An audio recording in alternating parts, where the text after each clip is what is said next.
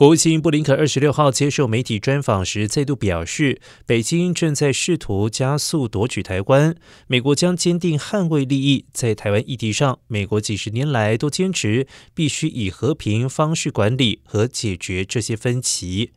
而布林肯强调，中国破坏数十年来的现状，北京决定不再接受现状，想加快追求统一的过程。当被问到要如何应对中共总书记习近平运作权力，布林肯表示，比起尝试影响中国内部环境，美国会强化与盟友的伙伴关系，来形塑世界秩序。